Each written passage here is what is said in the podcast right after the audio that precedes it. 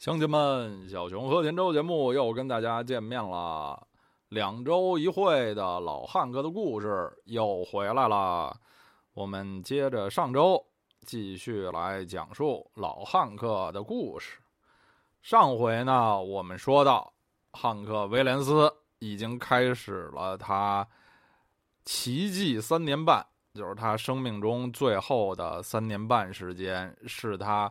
创作力最鼎盛的一段时期，在这三年半里，几乎所有经他手创作的歌都是佳作，都是杰作，是美国流行音乐史上空前也几乎是绝后的这么一个呃奇迹的时段吧。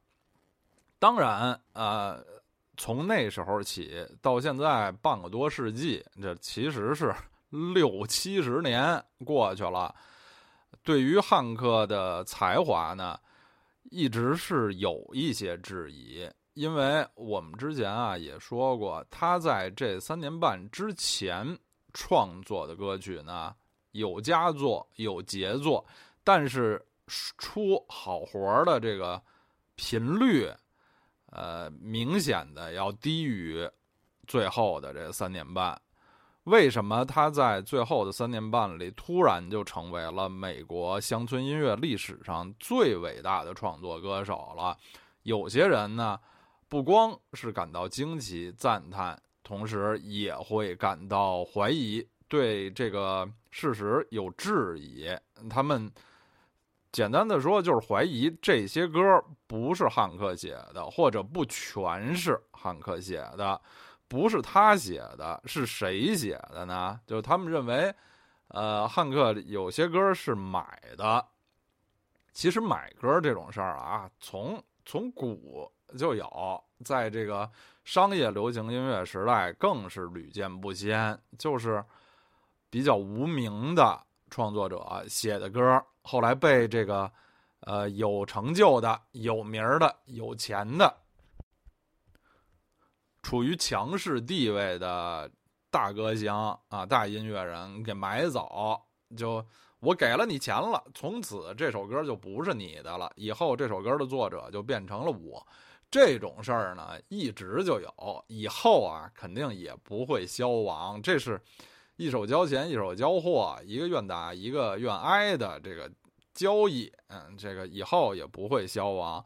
汉克有没有做过这这种事儿呢？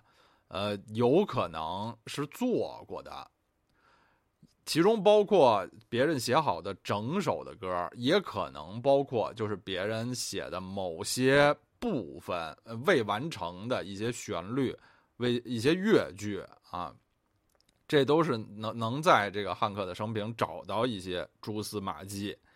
呃，另外呢。呃，汉克也曾经，尤其是在他这个歌曲的这个标题方面啊，他希望自己的歌曲有这种简单、短促、响亮的标题。有时候那个标题并不完全是他个人的发明创作。上期我们介绍的他的大名曲《I'm So Lonesome I Could Cry》，我太孤独，我都要哭了。这句话呢？就不是他的完全创作，据说是他在自己的那个唱片公司啊，MGM 米高梅唱片公司的时候翻唱片公司的这个历年的发行目录啊，甚至未来的发行计划中看到的一首，呃，后来也不知所终的，就是别的歌曲的这么一个标题，他就把这个歌曲的标题等于自己拿来用了，所以。所以汉克呢，当然他不是一个完人，不是，他会有一些这方面的瑕疵。但是呢，在这儿就要说一个巨大的但是啊，学术界研究最后的结果就是汉克威廉汉克威廉斯啊，他所有的作品里，这种能挑出毛病来，有借用、抄袭。之嫌，或者有可能是他从别的作者手中买来的歌曲，在他的全部作品中占非常非常小的一个比例，说一百首里能有两三首，或者说最最多有三五首，就了不地了。他的绝大多数的这个作品都是如假包换的，是他自己的个人的创作。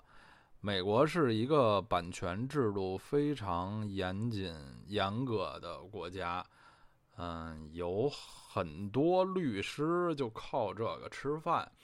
如果老汉克真的在这方面有比较明显的瑕疵，他是躲得过初一，躲不过十五。这个他去世到现在都已经六七十年了啊，基本上结论是怎么样？就是怎么样，一些可能些微的小瑕疵，完全影响不了他作为乡村音乐史上最伟大的创作歌手的身份。还是这些瑕疵呢，绝对不能影响他是伟大的创作歌手这么一个事实啊，他的。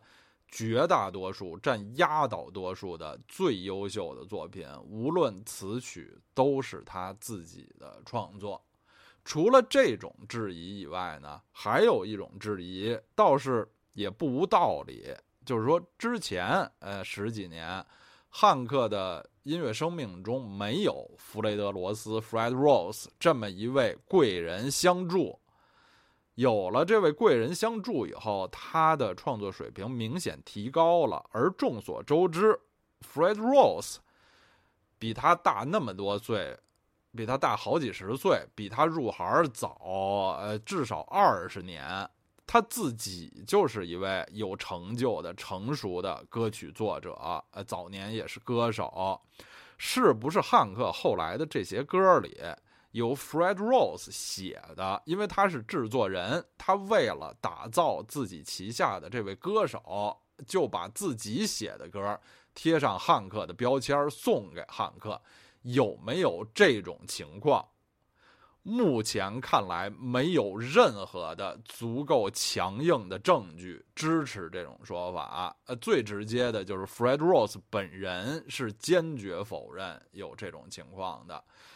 在汉克的葬礼上，Fred Rose 曾经，呃，很沉痛，但也非常一字一顿的说：“就是你们不要以为是我打造了汉克·威廉斯这个人、这个明星、这个品牌，这完全是他自己打造的。”另外的一个证据就是 Fred Rose 自己的作品，现在流传下来的也很多。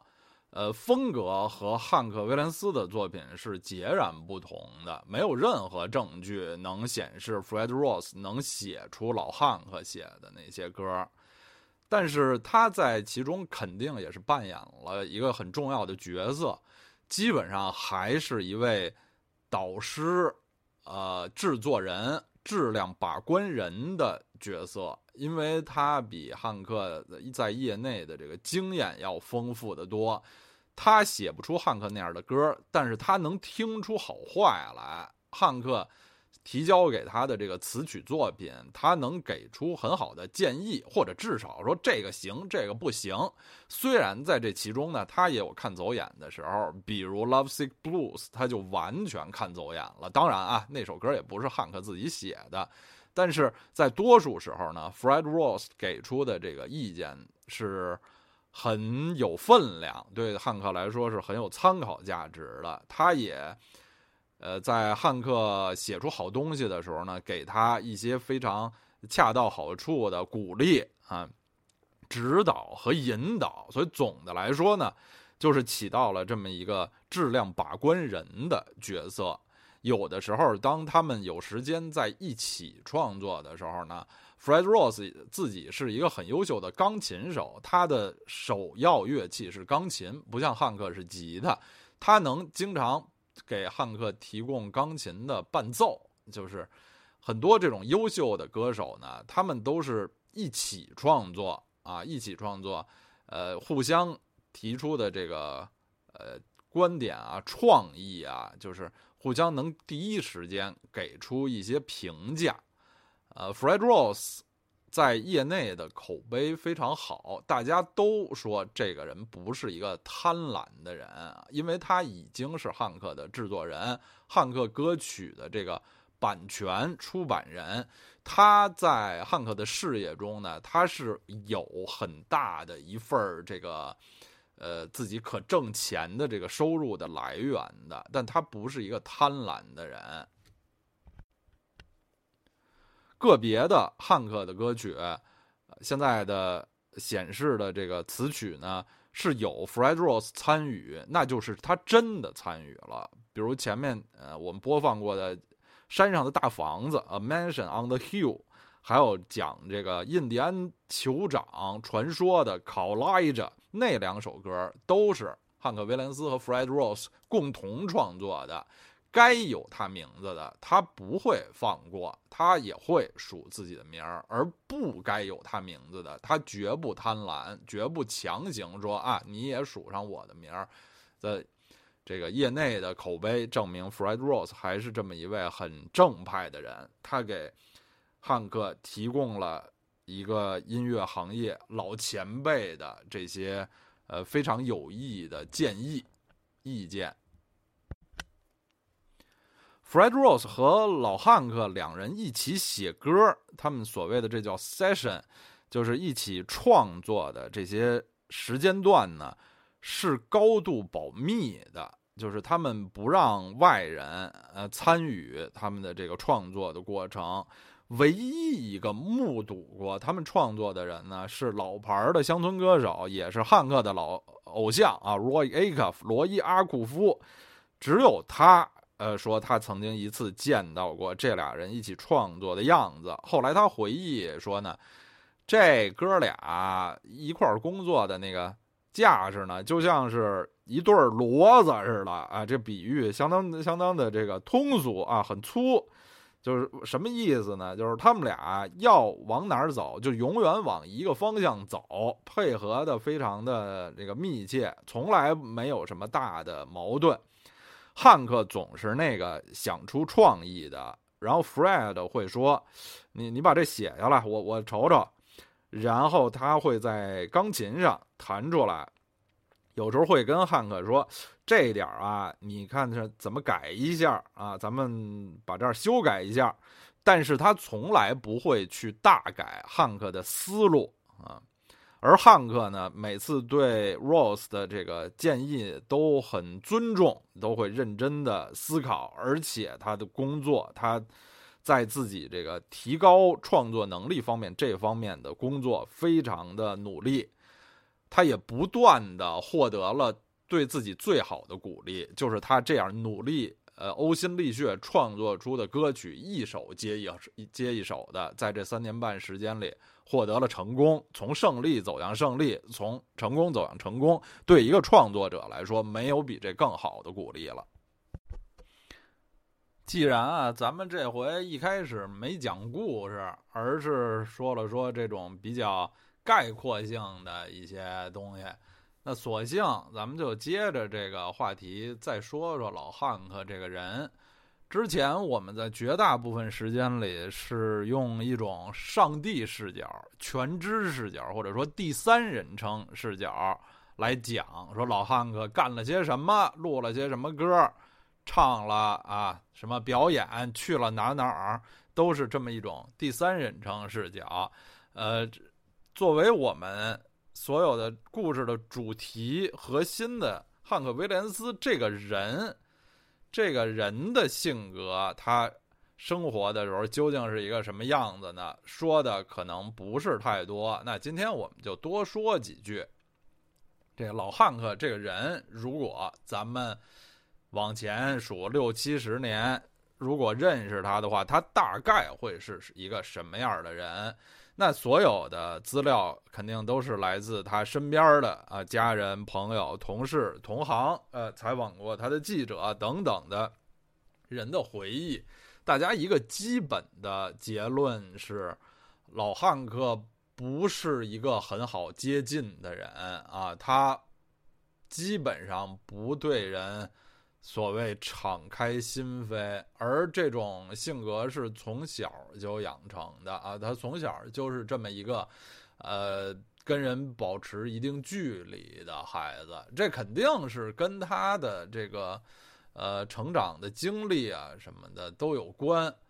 呃，他从小呢，呃，比较依赖他这个强大的母亲啊，从小是父亲这个形象在他生活中缺失。而自己结婚早啊，婚姻问题也很多，很多时候并不幸福。呃，到最后他也并没有什么真正的这个知心朋友。像我们经常说的，他的导师 Fred Rose 其实比汉克要大二十多岁，更多时候是一个导师长者的形象。而他的乐队里的这些小伙伴呢？呃，一个首先一个原因是这些人都算是他的雇员，他是这些人的老板啊，大家经常也称他为老板，当然是也是半开玩笑的。但是你很难和你的雇员有多么是那个特别深厚的这个友谊。成名之后呢，成了大明星以后，那更加自然了，更多人接近他。呃，不是为了挣他的钱，或者就是利利用他挣钱，嗯，这说的比较狠，就就是与他合作吧，都是一些这些商业上、事业上的原因，再加上我们一直强调的他的最基本的属性，他是一大酒鬼，有严重的酗酒问题和各种的身体健康的问题，这一共就活了二十九岁的这么个人啊。肯定是也没有什么太多时间和，呃，一些人建立太深厚的友谊。他这一辈子确实是活得太忙碌、太满了啊！这么一个只活了二十九岁的人，创作了那么多歌曲，他身后留下了大概一百五十首创作歌曲，而其中有无数的佳作、杰作、不朽名作啊！就。作为一个艺人来说，是非常的光辉灿烂的形象。但作为一个人啊，他我们前面也说过，他作为一个丈夫啊，作为父亲，都不能说是合格的。作为一个朋友，可能也是马马虎虎的这么一个人。我们这么说不是说节目要结束了啊，节目还早着呢，还有一多半儿一大大半儿呢，后头好戏多着呢。就是今儿正好说到这话题，就顺着聊几句。而且呢，说他这个性格吧，其实和前面我们说的他创作歌曲，这也是很有关系，可以互相这个对照啊，发人思考的，就是。汉克作为一个人，他是一个不好接近、不对人敞开心扉的人。但是他的那些歌曲，我们都听到了，是有一些相当敏感、细微的感情，不没有什么直男癌啊。从上期我们说他借呃创作的一些特别惨的一些歌，就男儿有泪要轻弹，每天都是伤心处，是这么一个。呃，感情很丰富，很很敏感，有的时候简直是多愁善感的这么一个人。他等于把自己性格中他内心的这些方面啊，全都是在音乐中展现了，而不在生活中展现。他在生活中呢，据乐队的同伴回忆，就是很多时候他们很头疼的一个问题，就是老汉克经常陷入沉默，就他不说话。你跟他说话吧，他不说话，你也不知道他什么意思啊。就乐队的说，咱我这么弹成不成啊？啊，就要不这么着，这么着他也不说话，你也不知道他是他是喝多了还是那个沉思呢，还是老僧入定了。就是，所以这帮小伙子们就说，就是我们这这老板呀，他要在实际生活中能像他在那个歌曲中那样，那。那起码反正能多活不少年啊！是，就就是两个人展现出来的是两面歌曲中呢是一个这个感情啊更加丰富的这么一个形象。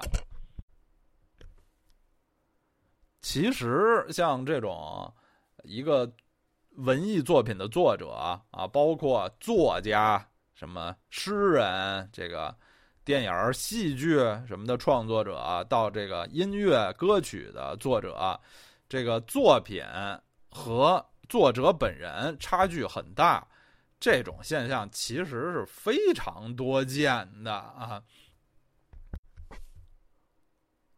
我本人啊，就是故事讲述者虚无僧老师，这么几十年来吧，应该总的来说工作算是一位文字工作者啊。我现在还认为自己是一个文字工作者啊，在这个文字工作中呢，也遇到的同事啊什么的，有有那种呃，就就不是不算不是少数了，就是你先看到他的文章，先看到他的不少文章，后来才认识这个人的这种。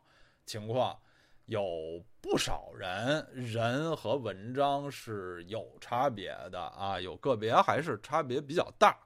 这并不是说说，比如文章特别好啊，文章让世界充满爱，那真人特别坏什么？哎，这我倒没没见过，没有说那么严重的啊。只是呢，呃，有的人这个在文章中就典型的像老汉克一样，他好像把他的这个最呃。感情丰富、最有趣、最好玩的一面啊，都展现在了文章里。而真人，你跟他打交道呢，会发现是有些沉闷，或者说不是那么有趣啊，比较沉默的人。这种情况呢，我呃遇到不是一次两次，而且身边的啊亲人朋友，因为也有不少从事文文字工作的。呃，在之前看到呃作家，比如某位某位作家啊，著名作者，他的这个作品，哎非常好，然后对这位作家呢也比较崇敬。后来在工作中有机会接触到作家，哎，发现呢也和自己想象的有差距啊，这人可能。也有一些怪癖啊，不是想象的那么可爱啊，这种情况都是有啊。所以像老汉克这种呢，歌和人呃的这个性格有差距的这个情况呢，也是很常见、很自然的。在歌曲创作上，老汉克啊，很快发现他把自己脆弱的一面在歌中展现，这事儿挺受欢迎。他也逐渐发现，这说明啊，广大听众内心也都有脆弱的一面啊，这就成了一个良性的循环，他也就继续在这条路上走下去了。流行歌曲创作吧，和别的艺术形式，呃，有所不同。呃，就是我个人的感觉啊，比如说你写小说或者拍电影就这种讲故事的这个形式，你可以创作出一个就是完全往难听了说叫瞎编乱造啊，往好听了说叫这个天马行空的这么一个完全和现实生活不着边儿的这个奇幻的崭新的世界，那很很多人肯定爱看。不管他离自己现实生活有多远，也还爱看。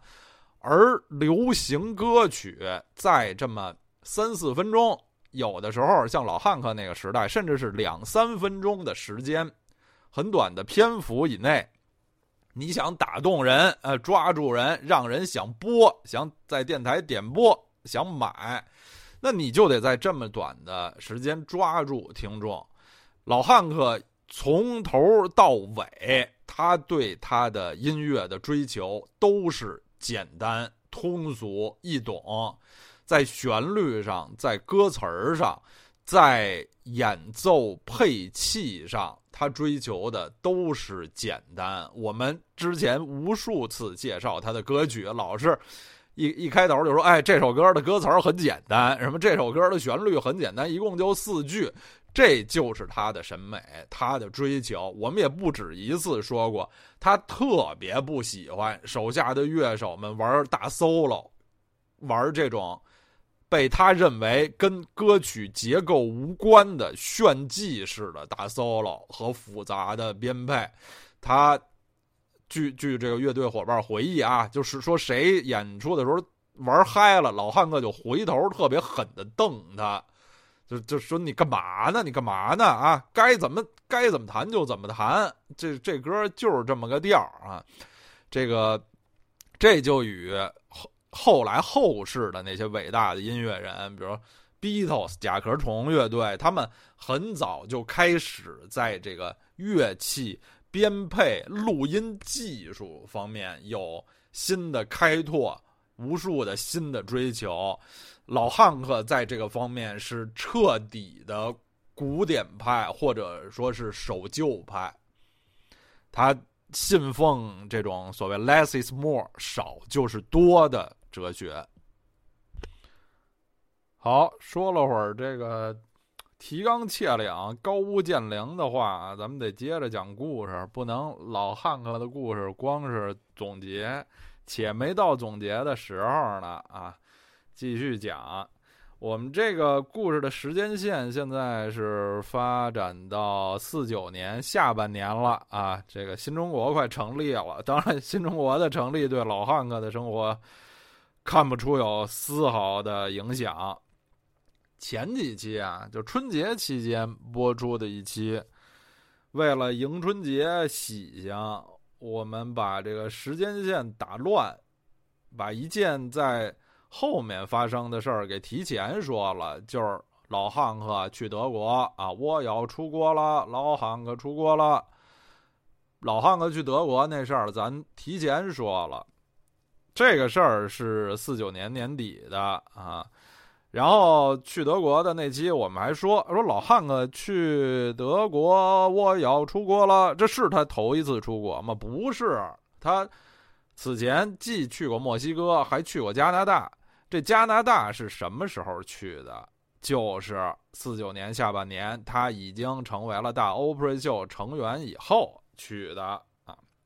这加拿大呀，还去了不止一趟、两趟啊。第一回呢是四九年的九月，他跟随一个大欧普瑞秀的这个打包演出团队，一起去了加拿大的温哥华。啊，西海岸，太平洋海岸啊，温哥华呀，呃，人送外号“亚洲的新首都”。嗯，呃我们要很多听众是颇颇有一些听众是，呃，居住、生活、战斗、学习在温哥华。老汉克头一次去加拿大啊，也是去了这么一个非常美丽的、优美的城市。去了温哥华回来，然后又在加州演了一段时间，然后回到纳什维尔家吧，时间不长，又上路又启程，还是去加拿大。这回呢，就不是西亚西海岸了，就是加拿大东部啊。众所周知，加拿大别看是世界第二大国，面积比咱。伟大祖国还大啊，巨大无比，在地图上看，哎呦，我天，那么老大一块。但其实大部分的地儿吧，就没几个人，可能熊比人多啊。当然这是胡说了，反正是没几个人啊。呃，最主要的就是这西海岸啊，温哥华这儿有不少人，然后就是东边五大湖区跟美国接壤的那么一小疙瘩，哎呀，那些名城基本上都在那小疙瘩里。老汉克这次就去的这个加拿大东部的安大略省啊，有几场演出。安大略省有什么？多伦多啊，多伦多宇宙城市就是安大略省的。然后加拿大那个呃首都啊，首都呃加拿大首都是哪儿来着？哎，谁谁提醒一下？渥太华，对，渥太华也是安大略省的。然后，中国人民的老朋友，呃，这个加拿大共产党员，五十多岁了，脱离了低级趣味的纯粹的帅气的人，诺尔曼·白求恩同志就是安大略省人。从加拿大回来以后啊，老汉哥做了一件特别有脸的事儿，那就是英雄还乡，衣锦还乡啊。四九年的十一月十一号，他回到家乡蒙哥马利，做了一场这个特别盛大的演出，家乡的人们欢迎这位，现在已经成为美国大歌星的儿子。然后啊，咱们这时间线就算是连上了。老汉克去德国是哪天出发的？十一月十三号，也就是蒙哥马利这个返乡大现眼之后两天，老汉克就去德国了。行，那咱们到现在这个时间线就完全连上了。从德国回来啊，还记得吗？就从去德国，其实已经是美国年底这个呃叫。假期季了啊，holiday season，回了家，那就是回蒙哥马利过圣诞节呗。这也是小汉克出生以后的第一个圣诞节。小汉克现在是一个半岁的大胖小子了，在蒙哥马利的家里，威廉斯一家全家团聚啊，三代同堂，其乐融融。可惜呀，这个欢乐的时候呢，是总是短暂的。老汉克啊，现在有了名儿啊，每天每周这么忙碌的演出，肯定是挣了一些钱。有的钱已经拿到了，有的钱还没拿到手。但是他挣钱的速度赶不上他妻子 Audrey 花钱的速度。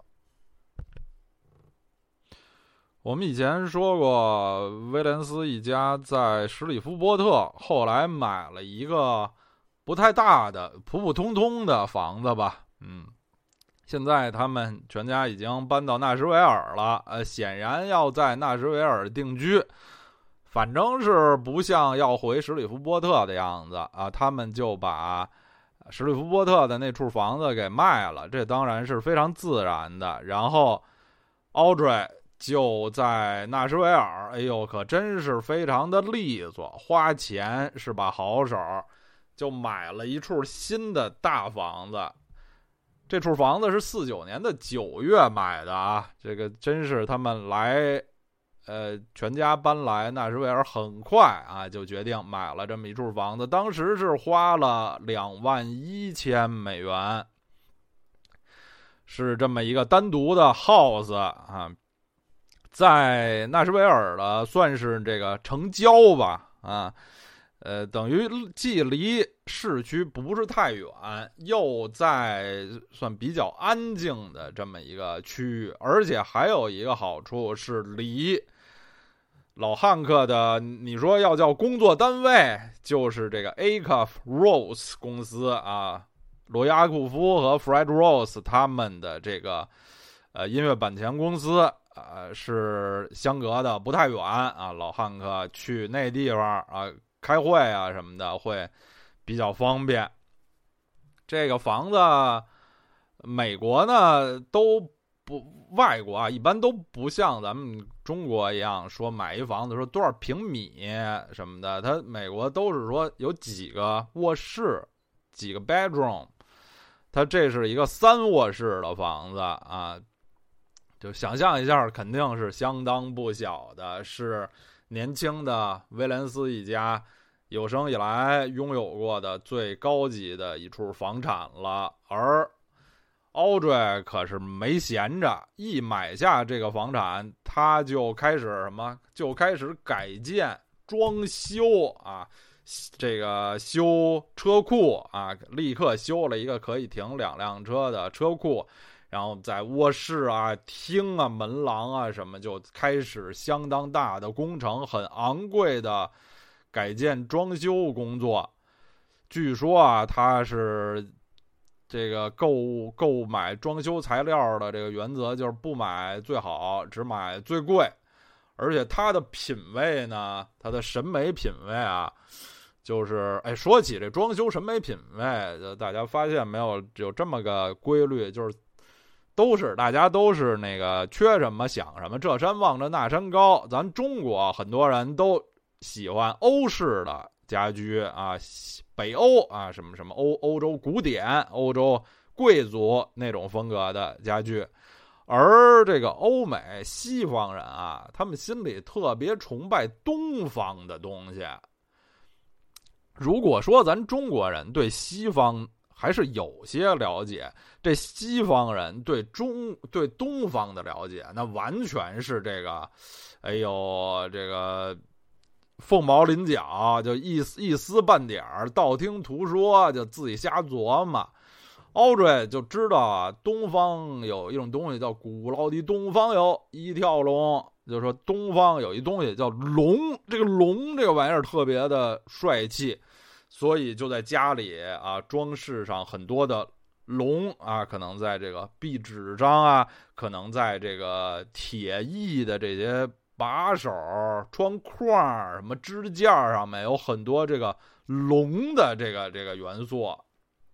然后，呃，据说还买了很多这个东方式的漆器啊，漆器黑色的、闪闪发亮的漆器。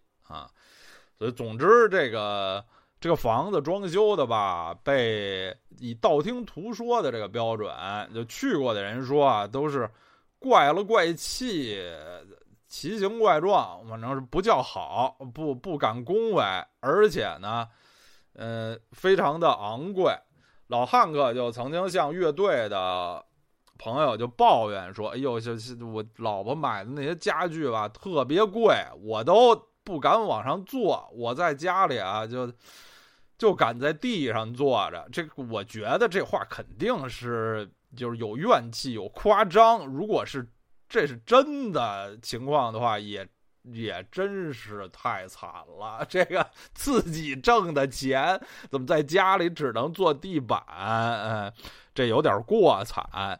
因为我们的这个故事的这些最基本的这些信息啊，都是来自老汉克的传记啊。大家呢对汉克有感情啊，他是明星，是名人，他英年早逝，对他有感情，都是从。他作为叙述人的这面来讲述故事，Audrey 呢是比较缺乏一个自己的代言人，所以在我们的故事里面，Audrey 经常显得形象不是非常高大啊。在这里，我们也应该向他道歉，就是因为我们手头啊，我手头并没有一本 Audrey 的传记。如果这些事情呢，从女方的角度来叙述是怎么样，恐怕是。会从这个会和呀，从这个男方的朋友眼中看出的这个事情呢有所不同。但问题是我们也没有啊，所以我们听这些事儿啊，我们心里也多个心眼儿，说我们也尊重女性啊，没准 Audrey 呢有她的道理，有她的原因。但是反正不可否认的是，这些事实上是。奥瑞非常能花钱啊，她是这个家庭妇女，她也不太能挣啊，她就花老汉克挣着没挣着的钱，她就花的兴高采烈，而且这个似乎装修的品味这不是非常的高啊，他自己喜欢就好，这是以这个旁人的眼光啊，旁人的叙述来说，似乎这个房子装修的也并不很成功。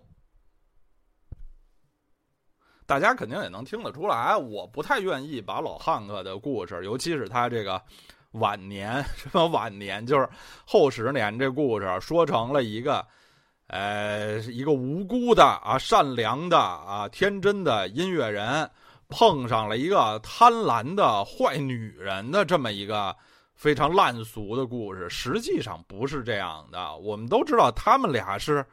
这个一见钟情，有很深的爱情啊，在爱情这方面是没得说的，只是因为各自的这个呃软件儿硬件儿天生的性格啊，这个从小长大的环境啊，以及这个老汉克的这个身体什么等等的方面，就是在相处方面，呃，很。一直是很不顺利啊，风风雨雨的这些事儿啊，就是不能把它简单的就想成说奥瑞就就很坏啊。老汉克如果要没找了他，是不是就能多活几年？这有可能，不是说没可能啊，有可能。但是啊，就是所有的这种这种感情的事儿呢，咱们外人就只能看到一一些表象啊，大家就道听途说，看一看这个表象，其中的那些谁是谁非呢，或者什么教训啊，大家就自己想，自己琢磨就行了。啊，顺着这个故事啊，我们正好就可以开始讲今天要放的歌曲。今天要放的这首歌叫做《I Just Don't Like This Kind of Living》。我不喜欢这样活着啊！我不喜欢这样的日子，不喜欢这样的生活。这是一首汉克词曲原创的歌曲，其实和上回书我们介绍的那首宇宙名曲《I'm So Lonesome I Could Cry》是同一天，都是在俄亥俄州辛辛那提那么一次录音时段录制的。这首歌呢，歌词儿啊还算比较长，在老汉克的歌里，歌词儿比较长了。显然呢，肯定是出自他的亲身感受。这词里面充满了对他的这个感情生活呀，或者是婚姻生活的不满意啊。我们来看一看歌词儿是怎么唱的，叫做。I just don't like this kind of living. I'm tired of doing all the giving. I give my all and sit and yawn and get no loving in return. And I just don't like this kind of living. 我不喜欢这样的日子啊。哎呀，我都以前总是付出，我都厌倦了。我付出了所有，就盼望着结果就没有获得什么爱的回报啊！我真是不喜欢这样的日子。why do we stay together? We always fuss and fight. You ain't never known to be wrong, and I ain't never been right. 我们干嘛还在一块儿啊？我们总是吵架打架。然后啊，后两句就是这个这首歌里最有名的两句点睛之笔，是反话，非常讽刺。就是你从来没错，我从来不对啊。这是非常讽刺的两句反话。这首歌的这个题眼点睛之笔啊，下面是 Tell me where you think we're going, cause I ain't got no way of knowing. When things go wrong, you you go your way, you leave me here to pay and pay, and I just don't like this kind of living. 告诉我啊，你你觉得咱咱这是咱咱怎么过呀？因为我不知道啊，这事情一出了问题。你就你就撤了，你就没影儿了，就留下我在这儿，就付钱付钱啊，就花我的钱。我真是不喜欢这种生活。之后是 I just don't like the the things you're doing. Your evil heart will be ruin When things start running smooth and free, you haul right off and you pick on me. And I just don't like this way of living. 我不喜欢你正在干的那些事儿。你的邪恶的内心，呃，你你将会毁于自己邪恶的内心。这话说太狠了啊！用了 “evil” 这词儿了，已经这个邪恶的。当这个事情很顺利啊，一切挺好，风平浪静、安静团结的时候，哎，你你就突然火了，就挑我毛病，挑这挑那的。我真是不喜欢这样的生活。然后是 They say the road of love is long, it's rocky and it's rough, but if this road don't start to get smooth, I've traveled it long enough. 他们说，爱情的路非常的漫长，中间会有颠簸，会有不平坦。 但如果啊，这路还不还不快点平坦，我可是在这路上我就走的就够久了，我不想在这路上走下去了。Why don't you act a little older and get a chip off off your shoulder? I've told you once, now I've told you twice. You better start to treat me nice, cause I just don't like this way of living. 最后一段啊， 就说你你长几岁吧啊，你长点年纪吧，你表现的像个成年人吧，别那么，哎呦，就总显得高人一等的端着拿着那么个劲儿。我已经告诉过你一次了，现在我第二次跟你说，你最好对我好点儿，因为我不喜欢这样的生活。哎，这最后一段还还给了点希望啊，原来还这种还。依然依然在这儿讲道理，还那个，呃，你最好从现在开始就对我好点儿。从前几段听，真是就没没法过了，就这样还过什么劲呢？嗯，再再说一次，这依然全是老汉克的一面之词啊，因为老汉克是一位天生的天才的词曲作者，他把他这一面的故事、一面之词，哎，这么讲的清清楚楚，讲的挺好。在动听的歌里唱了，大家都听到。Audrey 没这个本事啊，他虽然有音乐梦想，但是没有音乐才华，他也写不出能与之对抗的歌。于是，深入人心的，在大家心里就是老汉克的这个版本了。其实啊，前面几期就有听众反映，当这个 Audrey 什么把家里的什么玻璃器皿乱七八糟。都砸向老汉克，把他砸到医院里的时候，就有悲愤的听众正义提出发出了正义的呼声，就是说这还还干还过什么劲呢？就别过了，都就在家里都要死了，别过了。这个清官难断家务事，反正到现在为止还是这么坚持着过着。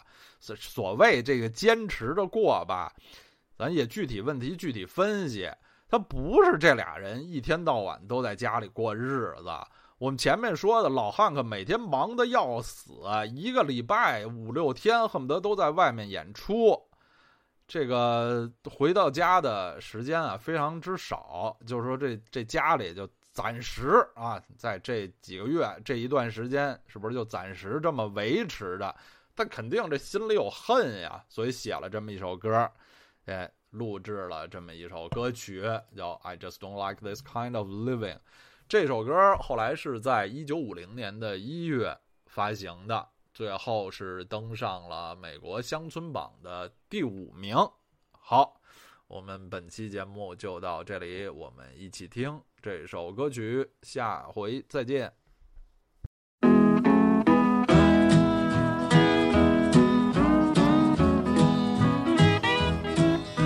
Just don't like this kind of living. I'm tired of doing all the giving. I give my all and sit and yearn and get no loving in return. And I just don't like this kind of living.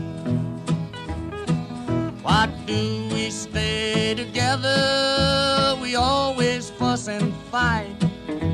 You ain't never known to be wrong, and I ain't never been right. Tell me where you think we're going. Cause I ain't got no way of knowing. When things go wrong, you go your pay and pay, and I just don't like this kind of living.